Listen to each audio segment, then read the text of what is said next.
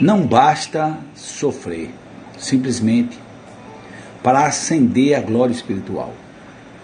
Indispensável é saber sofrer, extraindo as bênçãos de luz que a dor oferece ao coração sequioso de paz. Mensagem está no livro Palavras de Emmanuel, capítulo 20, Filosofia da Dor. O comentário que podemos fazer é que o Divino Mestre, no Sermão do Monte, já nos orientava sobre isso.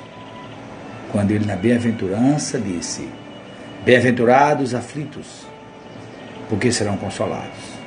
E Allan Kardec, no Evangelho segundo o Espiritismo, interpretando o Evangelho de Jesus, nos mostra que serão consolados aqueles que sabem sofrer.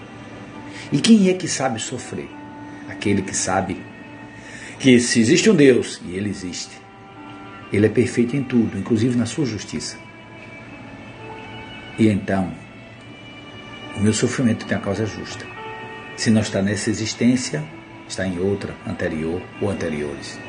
Uma coisa é certa: o sofrimento é uma oportunidade para o despertamento espiritual, em que eu me ajusto à lei de Deus, corrijo o rumo e caminho em direção à luz, à paz e o amor. Pense nisso. Paz, amor e luz com Jesus.